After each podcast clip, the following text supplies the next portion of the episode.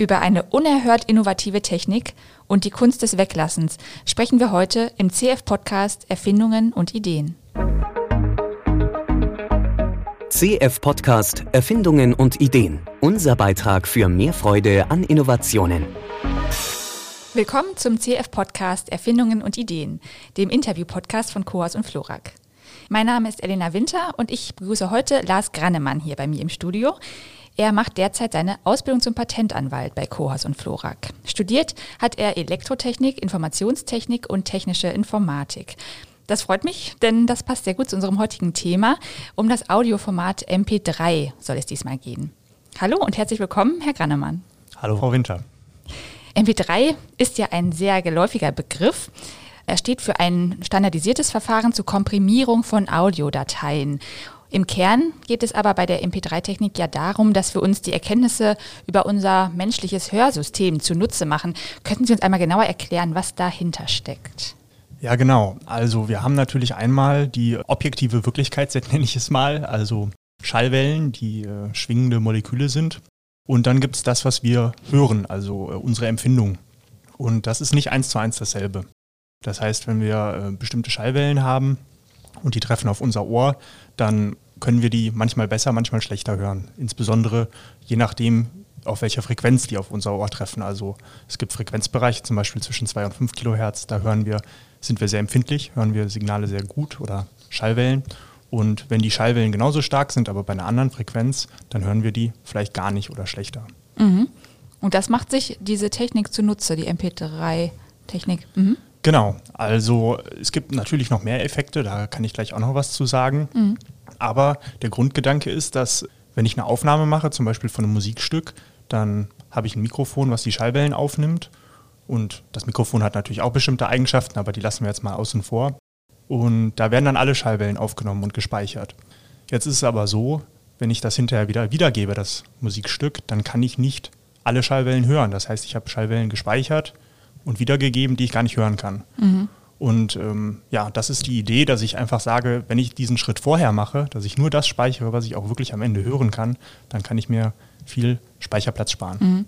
Aber das musste man auch erstmal verstehen, also dass das Innenohr offensichtlich gar nicht in der Lage ist, alle Infos weiterzugeben ans Gehirn, ne? dass da sowieso was rausgefiltert wird und äh, das überträgt man dann, wenn ich das richtig verstanden habe, also diese Psychoakustik ist diese Disziplin, ja, die überträgt man auf die Technik.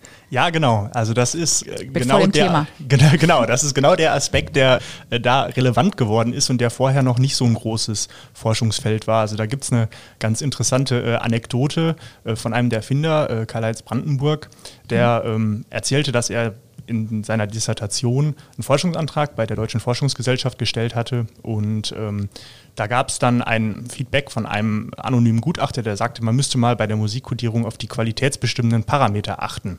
Und äh, das hat ihn dann dazu geführt, doch mal bei dieser Psychoakustik nachzuschauen. Also genau diese Disziplin, die sich damit befasst, ja, was hören wir denn überhaupt mhm. genau? Und das war dann der Ausgangspunkt für die Entwicklung. Ja, also geht es wirklich um die sprichwörtliche Kunst des Weglassens bei dieser Technik. ja, genau. Es ist ein, ein verlustbehaftetes äh, Komprimierungsformat. Mhm. Es gibt ja, äh, man kann Musik ja auch so speichern, dass äh, keine Informationen weggelassen werden, aber bei MP3 geht es darum, sich möglichst schlau Informationen wegzulassen. Ja. Okay, also was wir nicht brauchen, lassen wir weg. Wie funktioniert denn diese Art der Komprimierung genau? Also ich würde da jetzt mal auf zwei Aspekte äh, eingehen. Also das ist, oder vielleicht ist es zwei Teile eines Aspekts, nämlich ähm, die Verdeckung. Da ist es so, ich hatte ja gerade schon mal gesagt, das menschliche Ohr ist sehr sensitiv, je nachdem, bei welcher Frequenz die Schallwellen ankommen. Und jetzt ist es ähm, so, wenn ich zwei Schallwellen höre oder zwei Schallwellen auf mein Ohr treffen und eine ist sehr leise und eine ist sehr laut und die sind ungefähr im gleichen Frequenzbereich, dann kann ich die leisere nicht hören. Das ist, kann man sich ja gut vorstellen, wenn wir jetzt hier sitzen und gleich äh, fliegt so ein Kampfjet über unser Gebäude, dann können wir uns nicht mehr mhm. unterhalten. Und äh, genau das ist dieser Effekt. Ja. Das heißt, wenn ich jetzt zum Beispiel ein Orchester aufnehme, dann kann das auch passieren, dass ich an manchen Stellen ähm, in einem Musikstück nicht nicht alle Instrumente hören kann. Die mhm. werden zwar eigentlich mit aufgenommen bei einer Aufnahme, aber die brauche ich dann eigentlich nicht, weil ich sie eh nicht hören kann hinterher. Mhm. Aber sorgen die nicht auch für so einen vollen Klang am Ende, selbst wenn man sie nicht bewusst einzeln wahrnimmt? Dieses psychoakustische Modell funktioniert wirklich so, dass die Aspekte weggelassen werden, mhm. die wir nicht hören können. Also der volle Klang, der ist trotzdem noch da. Ach ja. Mhm. Genau. Das war jetzt die eine Perspektive, also lautere Geräusche überdecken leisere Geräusche. Das andere ist, das funktioniert auch im Zeitbereich. Also wenn ich ein sehr lautes Geräusch habe, dann kann ich kurz danach und sogar kurz davor keine leiseren Geräusche hören, weil mein Ohr das sich da noch ein bisschen dran anpassen muss mhm. und wieder ausschwingen muss am Ende. Und vorher braucht es eine gewisse ähm, Einschwingzeit, sage ich mal, wo die Verarbeitung gewisse Zeit dauert. Das ist ja interessant. Gibt es da ein Beispiel dafür? Ja, das ist äh, schwierig, weil das äh, nur sehr kurze Zeitbereiche sind. Also mhm. wir bewegen uns dann gerade, also für das Hinterher bewegen wir uns so im Bereich ähm, bis 200 Millisekunden und vorher sind es sogar nur äh, 20 Millisekunden. Das ist sehr schwierig. Mhm. Aber man kann sich das so vorstellen, wenn man die ganze Zeit ein leises Signal hört und irgendwann setzt ein lautes Schallsignal ein, dann kommen die beide im Ohr an. Und mein Ohr braucht eine gewisse Zeit, bis ich die Empfindung überhaupt spüre, also bis ich das höre sozusagen. Das Laute. Genau, das Laute. Ja. Und es kann aber sein, dass das Laute sozusagen das Leisere überholt, sag ich mal, mhm. bei, in der Signalverarbeitung im, im Gehirn und im Ohr. Ja. Mhm. So dass ich dann auch schon kurz vorher das Leisere nicht mehr hören kann. Mhm. Dieses Ganze, äh, was Sie jetzt beschrieben haben, wenn ich da richtig informiert bin, ist dieser Maskierungseffekt. Genau. Das ist Maskierung im Zeit- und im Frequenzbereich. Ah, genau. ja. Sie haben uns ja freundlicherweise auch ein paar Audiodateien mitgebracht von einem Musikstück von Mozart, die das Ganze mal verdeutlichen und die wir uns mal anhören können. Also ich würde sagen, wir fangen mal mit dem ersten an und Sie können anschließend mal kurz erzählen, was es damit auf sich hat und dann hören wir uns die nächsten an. Gerne. So, und das zweite ist jetzt dasselbe Musikstück, diesmal MP3 kodiert. Los geht's.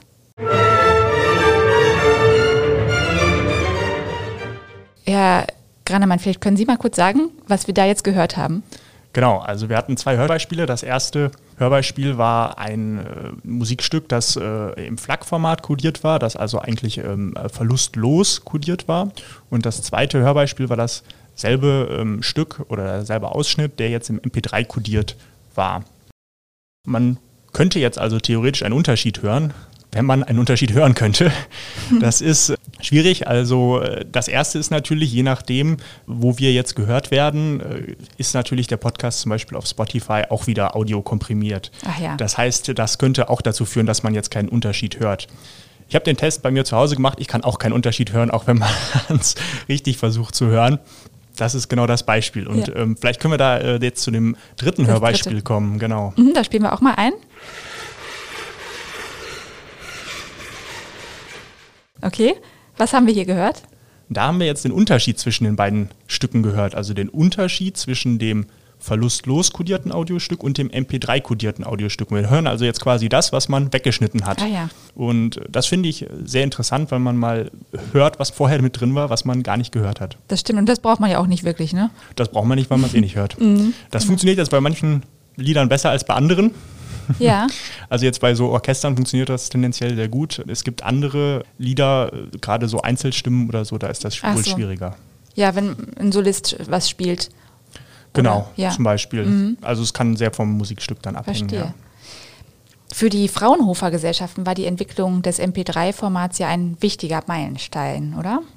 Genau, also die sind da Ende der 80er Jahre mit eingestiegen. Ich hatte gerade schon mal den Erfinder also mhm. einen der Erfinder, Karl-Heinz Brandenburg genannt, der ist, hat da in Kooperation mit äh, dem Fraunhofer Institut und einem der Fraunhofer Institute äh, an der Entwicklung von diesem MP3-Format gearbeitet. Und ähm, nachdem sich das so nach und nach ähm, durchgesetzt hatte, wurde das auch sehr lukrativ für die Fraunhofer Gesellschaft, weil es darauf Patente gab, so um die 20 Stück, und die wurden in einem Lizenzprogramm, konnte man Lizenzen daran erwerben und mhm. da gab es dann entsprechende Lizenzeinnahmen für die Fraunhofer Gesellschaft. Mhm. Und inzwischen sind die aber doch ausgelaufen, ne? also das MP3-Format ist jetzt nicht mehr patentiert. Richtig, also 2017 mhm. sind die letzten Patente äh, hier ausgelaufen. Äh, das heißt, dieses Lizenzprogramm gibt es jetzt nicht mehr. Mittlerweile ist MP3, das MP3-Format also lizenzfrei nutzbar und findet ja auch nach wie vor noch äh, große Anwendungen, mhm. vielleicht jetzt sogar äh, noch mehr, auch wenn es natürlich schon neuere Audioformate gibt. Ja, ja, das wollte ich gerade darauf hinaus, weil wir jetzt heute Musik auch über die einschlägigen Streaming-Dienste hören. Aber welche Bedeutung hat denn vor dem Hintergrund überhaupt noch das MP3-Format? Es ist nach wie vor sehr weit verbreitet. Es gibt mittlerweile neuere, die vielleicht auch besser komprimieren oder trotzdem noch eine höhere Qualität bereitstellen. Das heißt, für verschiedene Anwendungszwecke gibt es unterschiedliche Audioformate. Der Hauptvorteil vom MP3-Format heutzutage ist wahrscheinlich wirklich die weite Verbreitung und dass eigentlich alle Geräte dieses MP3-Format abspielen können. Mhm. Aber bei zum Beispiel jetzt Spotify und anderen Streaming-Diensten, das ist ja nicht das Format MP3, oder? Was wir da haben. Ich glaube, Spotify nutzt jetzt nicht das MP3-Format. Ich muss ehrlich sagen, ich weiß nicht, welches Format sie ganz genau nutzen. Apple hat zum Beispiel das AAC-Format genutzt, mhm. ähm, sehr viel. Da war die Fraunhofer Institute auch dran beteiligt mhm. an der Forschung häufig ist es ja auch so, dass einzelne Anbieter verschiedene Streaming-Formate anbieten, je nach gewünschter Qualität mhm. und äh, gewünschter Datenrate oder verfügbarer Datenrate, sodass man vielleicht sogar einstellen kann, dass man im WLAN höhere Qualität empfängt als äh, unterwegs oder so. Und geht es bei den anderen auch um diese Kunst des Weglassens?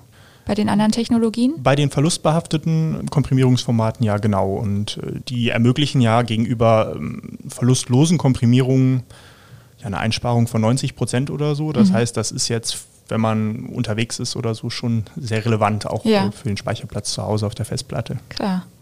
Wie ist das für Sie, dass Sie mit solchen Entwicklungen regelmäßig in Berührung kommen? Ja, finde ich sehr spannend. Also man sieht die Entwicklung. Mhm. Das äh, finde ich sehr schön. Ähm, und wer selber mal ein bisschen Forschung oder Entwicklung gemacht hat, weiß auch, dass äh, die eigene Entwicklung oder Forschung mühsam und langsam ist und das ist äh, hier anders, weil ich bekomme jede Woche andere Sachen und man lernt sehr schnell und sieht sehr schnell, äh, wie schnell und viel sich entwickelt. Ja, wie sich das von der Theorie auch in die Praxis transportieren lässt wahrscheinlich, ne? Genau, und mhm. wie es auch immer wieder neue Ideen gibt, die wieder einen neuen Blickwinkel äh, ermöglichen und damit auch dann wieder neuen Fortschritt. Ja. Schön. Dann wünsche ich Ihnen viele, viele weitere spannende Blickwinkel dieser Art und bedanke mich ganz herzlich für das Gespräch, Herr Gannemann. Tschüss. Ja, vielen Dank, Frau Winter. Tschüss. Noch mehr spannende Geschichten zu Erfindungen und Ideen finden Sie unter daidalos.blog.